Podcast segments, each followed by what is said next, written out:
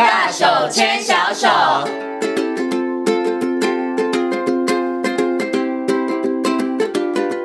这里是教育广播电台，您现在所收听到的节目呢是《遇见幸福幼儿园》，我是贤琴。接下来呢，在节目当中，我们进行单元是“大手牵小手”。那么在今天“大手牵小手”的单元当中呢，很高兴的为大家邀请到国立台北护理健康大学婴幼儿保育系的助理教授呢柯雅玲老师来到节目当中哦，要跟所有听众朋友呢好好来介绍一下这个特教巡回辅导教师哦。首先呢，先给我们的柯老师问声好，Hello，老师您好。您好。嗯，之前呢。那其实啊，我们邀请了柯老师跟大家谈到了一连串关于怎么认识融合教育，那么融合教育怎么样跟我们一般的这个课程，然后来进行一个结合哦。那我们今天呢要来谈到的是，其实呢除了这个呃融合教育之外，其实我们还是需要有一些专业的指导哈。所以呢，这个特教的巡回辅导老师他其实就扮演了一个非常重要的角色。那像前景跑了很多的这个非营利幼儿园，我就发现哎，非营利幼儿园除了有这个固定的老师编制。之外，诶，其实他们还有很多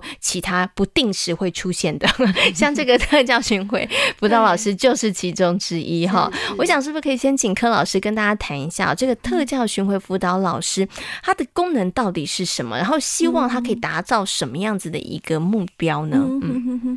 嗯，台湾的如果是属于教育单位的巡回辅导老师，特教巡回辅导老师，应该因为我们是八十，因为八十六年的特教法。然后后面有提到，就是有主要是提到发展迟缓儿入园，嗯、所以它是它的设立，像台北市的设立是比较最早的，八十七年开始，台北市就有询问辅导老师。那当然，这在在台北市设立之前，其实其他县市呃，应该说呃，除了教育单位做之外，其实刚最刚开始，像新路或是伊甸，他们本身就是有在做。这部分的服务只是正式是从教育局接手，或是正式从教育局着手。这部分是大概台北市八十七年，嗯，那开始一直到现在这样陆续，就是各个县市对各个县市也都有自己属于自己的询问辅导团队。嗯，那这样的它本身它就是一个资源系统，就是当时他刚才设的时候是希望是去支持这些幼儿园老师，所以他设立是要去支持幼儿园老师怎么去协助。这些特殊需求的孩子，这是徐文辅导老师设立一个一个基础，嗯，所以他所以从这个很清楚的一个目的就可以知道，嗯，他直接服他应该他的服务对象应该就是老师。老师，对。哦，OK，对对对，可是大大部分还是会有一些些的误解，会觉得好不容易有一位专业的特教老师来，嗯，然后当然就要服务直接服务那一个特教。需求的孩子是嗯，OK，所以呢，特教巡回辅导老师他主要的功能是要提供这个支持支援的系统，而这个支持支援系统主要是因为老师对。可是这时候我想要请问一下柯老师了，可能有一些听众朋友很好奇，那为什么不针对这些特教学生？为什么要针对老师呢？对不对？大家可能会觉得好奇，为什么是要支持老师？为什么不是诶直接要服务这些特教生呢？对对，这是对，这是我我们一直都来讨论的问题，嗯、因为对，当然对幼儿园老师或对家长来讲，他会觉得特教老师就是一个专业，嗯哼，那当然特教生就要有专业的来教，嗯哼。可是我们去试想，如果就一个呃，从时间来思考好了，就是如果就从时间来讲，因为特教老师再怎么样密集度高，他能够进入那个幼儿园可以提供的协助，就是一两个礼拜。一个半天最多，那是叫最多。嗯，那这样的时间，如果我再怎么样努努力的教，我的我可以提供的那个服务其实是有限，所以我们就说那是点状的服务。嗯哼。那有些老师他甚至会选择用抽离式的方式，那那个点状更是让孩子可能在学习经验上他是没有办法衔接，嗯，因为他在幼他在他已经在幼儿园在普通班，嗯，你把他抓出来，其实那个是没有办法衔接的，嗯，那尽管你很努力的教他的教具，跟他在幼儿园所使用的教具是不一样的，当你带走之后，哦，他还是不能练习啦，他就没有办法，他因为我。嗯，刚刚提到询问辅导设立，就是为了要帮助这群孩子能够参与在幼儿园情境的学习，能够适应幼儿园的整个学习形态。是，所以我们这样子的一个思考，我们应该进去幼儿园，那跟老师一起思考，我们怎么去协助这孩子的方式。嗯嗯嗯。所以如果用时间点来看，我们如果用比较是直接服务孩子的话，再怎么服务都是点状。嗯、那如果我们是让主要照顾者，当然是如果我们像这样早疗，主要照顾者有可能是比较小的孩子，嗯、有可能是家长，是。对。那比较大的当然是他已经入园了，像现在孩子两岁以上就可以入园，所以如果我们可以让幼儿园老师知道我们怎么样去协助这群孩子的方法，只要一个小方法，或是只要一些小策略去改变，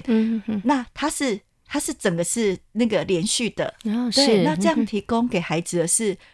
无时无刻随时的，嗯、我们那个密集度才是密集度，是那当然老还是老师会质疑说。那那个专业，嗯，不会不会，其实这部分我们都是共同的专业。那怎么样子？当然，学文辅导老师就是接下来就学文辅导老师跟幼儿园老师怎么合作这件事情，就是我们怎么样子，因为各有专业。幼儿园老师他的幼儿。那个整个课程设计是很厉很专业，班级经营很专业。那我们的专询问辅导老师专业，也只有对那个孩子专业，所以应该把这两个结合，但对孩子的帮助才最大。嗯，OK，好。所以呢，其实因为刚刚老师一直提到了特教巡回辅导老师，他最主要的一个目的跟他的一个功能，就是希望这一些特殊的孩子，这些特教生，他们其实可以融入正常的一个在班级当中的一个学习哈。所以呢，你看怎么样可以达到那个最好的效果？当然，孩子。每一天都可以在那个情境当中不断的练习，嗯、所以如果他两个礼拜才练一次，哦，那其实很快他就忘记了，那个效果就不好了哈。所以呢，巡回特教呃辅导这个巡回辅导老师呢，他其实主要的就是要给我们老师资源系统，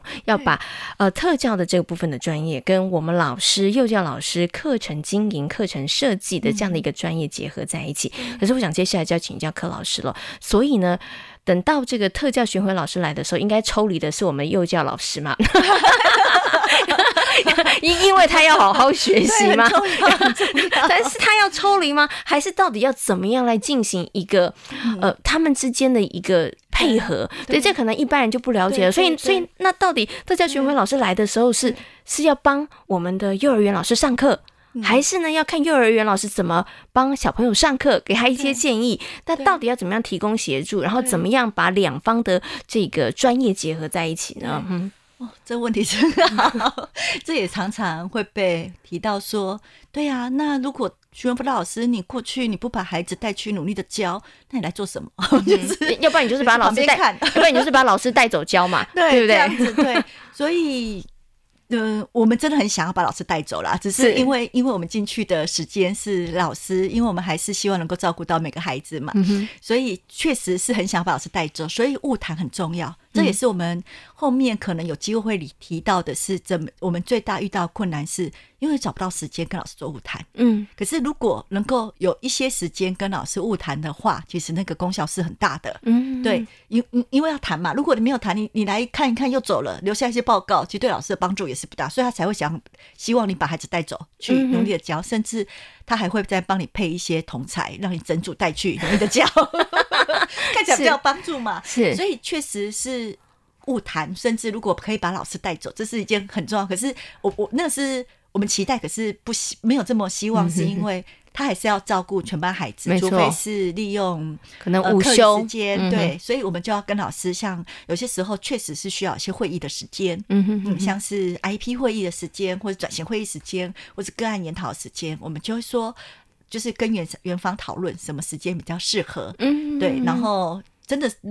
大部分时间我们都要一起照顾孩子，嗯，那当然那个时间还是要抽。那至于我们进去做什么，我们进去，因为我们的专业就是特教专业，所以我们进去的话，我们会去帮老师去了解那个孩子，嗯，因为。呃，不是只有把那十三个障碍类别背背起来就会，就是背起来之后，可是那个孩子他的为什么他会有这样子的可能的特质，然后他的整个特质的表现主要是哪一些？那可能的一些辅导策略，然后他可能的需求是什么？他的优弱势能力这部分，我们会依照他有可能他相关的一些资料资本，我们跟老师做讨论。嗯，是比较帮助老师比较快，因为那个就是我们的专业。可是至于说，那我们知道孩子。这个状况之后，我也要去请教幼儿园老师的专业，就是、嗯、那老师，你的你我们我们幼儿园主要是以什么样的教学形态？嗯、那他就说他是主题，然后以学区为辅，那太好了。那我们怎么样子把 IEP 融入这样的教学里面？嗯、那我就要我我因为老师班级的常规很重要，所以我要试图的去了解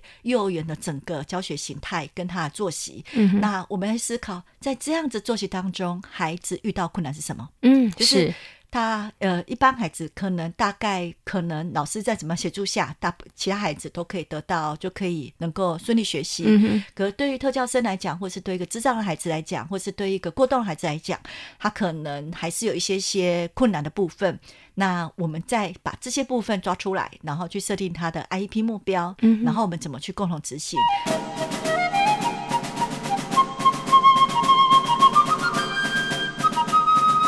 好，那像其实柯老师啊，担任这个特教巡回辅导老师也很久的时间了哈。那其实老师在很多的元素里头游走的过程当中啊，其实也看到了很多。其实我们的第一线幼教老师，虽然他们不是念特教出身的，但他们拥有幼教的背景，但是他们对于这一些比较特别的孩子，就是比较需要。稍微关注一点的孩子，他们其实真的付出了很多的心力，然后他们也做了好多好多的努力哈。对，因为其实啊，访问前呢，柯老师有跟我讲说，哦，其实有很多很感人的故事啊，看到很多的很多的老师，真的他们超级的有耐心在这个部分上面哈。所以我要请柯老师来跟大家分享几个爱的故事啊，让大家知道我们第一线的幼教老师其实真的很有爱，他们真的也很辛苦。嗯。嗯，真的还蛮多。我我也在想说，大。要从哪一个个案谈起？哈，就是哪些孩子谈起？那我我我大概会想到的，大概从三个部分，可能没有办法想得很细节哈。一个部分是我看到了一些幼儿园老师，他去看到孩子的优势，嗯嗯，我们有看到，其实我们的孩子都是处于那种就是弱势，然后什么都不会，甚至被不喜欢，然后他相对他在学习上就一直都在挫败的状况。可是老师他们愿意。去看到孩子那学习上一点点的优势。我记得有一次是有一个孩子，我看了其实还蛮心疼的哈。那个孩子是一个注意力不集中的孩子，然后永远都在那边闲晃，然后两眼无神，然后全班小朋友呢就是。看到他可能都不喜欢跟他牵手，甚至会把他手甩开。我觉得是就是一个不被喜欢的孩子。是那老师为了帮助他，然后去发现我们共同去发现孩子那一点点优势，就是他想要尝试的去做一些些，他可能有点难度。可是我们透过我们的支持，让孩子有好的学习的经验。他只是做一次折纸。那从那一次开始，我们让他知道你可以，而且是成功的经验，然后再借助那个成功的经验。那让他也可以去当小老师，去帮助别人。哦、所以从一个没有不被喜欢，然后永远都是那个呃丢三落四，嗯、哼然后每次只要出状况，别人都会觉得是他。嗯、可是到最后，老师他花心力在这个孩子身上，嗯、让这孩子他有自己的学习成就，嗯、然后把那件事情做好，然后回去，本来爸爸妈妈也觉得这孩子幼儿园而已哦，可是爸爸妈妈。那时候了，我觉得还妈妈已经对这孩子有一点点放弃，我也觉得有点可惜。可是妈妈从那一次，妈妈永远一直记得那一次，就是我记得是在呃圣诞节前，因为孩子一直在折折圣诞老公公那一次的经验开始。从、嗯、那一次，虽然他就是一次的经验，可是对孩子整个在学习上的成就，那是就是我们说孩子眼睛亮了，你扭转了，对，他就觉得哎。诶他可以，因为他被相信可以，甚至不只是被老师，还被同才，而且他也相信他可以。对，然后当他有这样表现之后，妈妈也吓到，妈妈觉得怎么可能？因为妈妈自己都已经 已经有点受不了孩子了，然后他已经都处于那种放弃状态。然后我觉得这部分是很感动的。现在我们在跟有机会再遇到，我们很多年了，然后再遇到这这些老师，然后。我们只要提到这几个孩子，我们都会，因为那是我们一起陪伴的孩子。嗯，那也有遇到山上的孩子，每天他的工作是去打人、去咬人 的孩子，还有吃饭记得会回来吃饭这样子。是，呃，我讲的山上不见得是什么，就是其他，就是其他那个族群的孩子，不是，他只是就是在山上哈，就是我们之前在猫空的一个学校。那可是呢，老师去从他的优势能力，也是从优势能力去看到他的能力，所以从他也是都不被喜欢，然后能力都不好，连大班了，连一二三都看不懂，都不知道一二三是什么。然后慢慢的，他愿意坐下来玩象棋。那个那个过程其实老师努力了很多，而且还会跟别人一起玩象棋。那个是要认识大班孩子，要认识不同的字，要知道哪一个可以赢过谁。这个这个动作是不容易，他是一个年就是。一二三都不会的孩子，是，可是他为什么他可以？就是因为当孩子觉得他可以之后，那个孩子才有机会不断的去进步。嗯，那我记得那是一个九九二年、九三年发生的事情。是到现在我们遇到老师在谈到这个孩子，我们还觉得很可爱，因为因为我们当时就一直觉得，天哪，他等一下不晓得又要来打谁、欺负谁。然后，可是我们一直在看他可以的部分。嗯、那第二个部分是。从孩从我觉得老当老师看到孩子的优势的时候，这是让我感动的。那第二部分是看到孩，就是看到一些弱势的家庭，嗯，然后老师愿意去协助的那个历程，就是当老师他愿意去学，刚开始真的还是不理解啦，就是不谅解，会觉得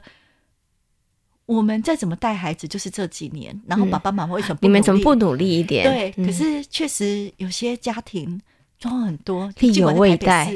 对，就是太多这这个故事，包括台北市，嗯、我们会一直以为人家以为我如果到其他县市，他们就说啊，你那是天龙国。我说没有，我在台北市，其实遇到这些孩子都是我在台北市遇到的，嗯、就是不只是单亲，而且妈妈要生病或是要隔代，就是很多很多。然后有时候他回去连一餐都吃不饱，就是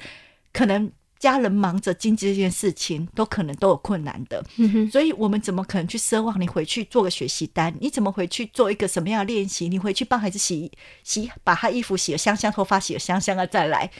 我们都会觉得这是一件简单的事。那是因为我们的我们的背景会觉得，那就是你要照顾孩子。可是有些家庭，甚至很多家庭，他年三餐他都，都有问题，都有问题。所以，然后一次一次一次的沟通跟理解之后。我们当我们去试图去了解一些家庭之后，我们是一起，包括后来是当老师理解之后，老师愿意去为这些孩子。本来真的看到，我记得不是，嗯，那个那个，因为孩子真的到最后头发是粘在一块，就是然后太久没有洗了，太久没有洗，然后身上要臭臭的。可是我们都很希望孩子，因为因为有时候特教生不是因为。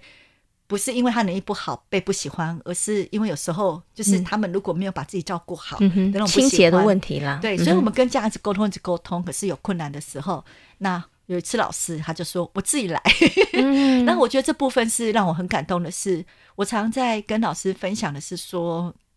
嗯，确实我们都很希望家庭教育。可以，可以在就是亲子功能在提升，嗯哼，可是确实就是有些家庭他的困难度是很高的，所以才会有学校教育啊。是。学校教育就是要补足，足尤其是公立学校，嗯、因为公立学校就是优先收托这群孩子。嗯哼，所以说老师，我们是公立学校老师，我们就是要这个使命，是。要照顾好。然后我看到老师真的是去帮孩子洗澡，嗯，然后他就是拨时间去把孩子洗香香，然后有次他是连在头发连在一起了。那个园长，我也是听到，而且园长还担心，就是呃担心家长会觉得，嗯、呃、不好意思，就是他还他还特别，就是因为他是准备帮他剪，可是他还担心说不尊重家长，嗯、是因为他嗯，然后头发很长，又粘在一块，他就跟家长先说，我们妈妈，我们现在学校有那个义工的剪发师，是就是那个义剪，对义剪，是，然后什么时候会来？那你想不想让我们的宝贝让他剪一下？嗯哼哼，也是园长自己，是，然后用了一点技巧，有一些技巧，然后把它剪得干干净净，然后洗香香，然后让孩子，嗯、然后那个孩子他把它洗得干干净净的之后，他才会有同才呀、啊，是，然后到最后是不只是同才协助，然后包括这些同才，其实有一些。我我们无法想象一些小小孩，他年纪很小，或是他能力看起来也没有非常非常好，可是他愿意去协助这一群孩子，然后让这些一般有时候一般一般家长他没有办法去接受，可是不只是这个班，然后这些同才，然后包括到整个行政，包括厨房阿姨都会帮。假设他小孙子那些衣服。不需要的，他就会把它拿过来说：“妈妈、嗯、让他带回去。”然后把一些那个已经脏，他自动把它换掉，这样子。是，然后包括到这些一般生家长，嗯，都一起来照顾孩子。嗯、甚至我看到一幕很感动的是，那个妈妈一来之后，就看到那个孩子口水直流，是、嗯，他就过去说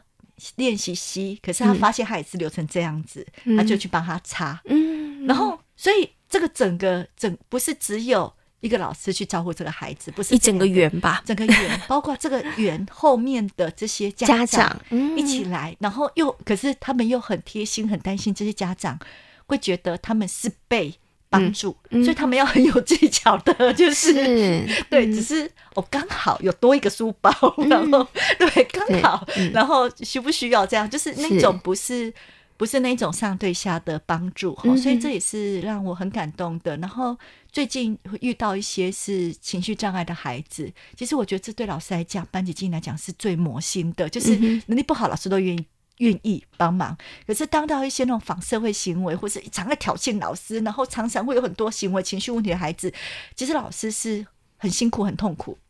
那我也看到，甚至我们最近也，嗯，有时候会遇到一些家暴的孩子，嗯、或是被性侵的孩子，或是各式很辛苦。你会发现，哦，原来，当然，呃，他这群可能就是我所谓的行为情绪问题，他不见得是障碍。因为情行为情绪问题有一些些部分是来自于家庭，可是当这孩子从小他就没有被爱，对，他有可能他有这些状况，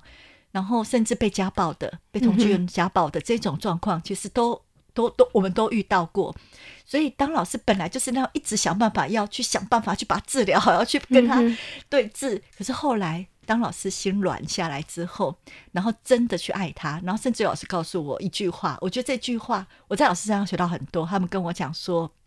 当看到一个孩子不可爱，表示他需要充分的爱。嗯，是，所以他就很努力的去让那些孩子感受到就是爱。嗯、对，虽然这个感觉上没有特别的什么教育的一个策略，什么技巧。他就是他就是真的去爱这些孩子，去这些孩子。虽然那孩子还是有一些情绪上来，可是他知道他们会慢慢的越来越好。所以我在跟这群老师、幼儿园老师合作过程当中，其实有更多很更多很很感动的例子啦。是，是说我真的很荣幸，然后遇到这一群就是很愿意，不管是从各个面向对孩子、对家庭的一些理解，然后让这个爱的散播不会只有是局限在这个班级，甚至到。一直扩散到整个社会。嗯，OK，所以我相信啊，很多听众朋友刚刚听了这个柯老师跟大家的分享，都觉得哇，真的很感动。可是真的是透过我们特教巡回辅导老师，因为真的深入每一个班级去看每一个需要的孩子，其实这些感人的故事才会被看见。因为老师真的不会大张旗鼓的跟家长或者是跟所有人说，哎，我帮这个孩子做了什么。其实没有，其实真的好多的幼教老师，他们真的就是默默的爱孩子，然后默默的为孩子、为孩子的家。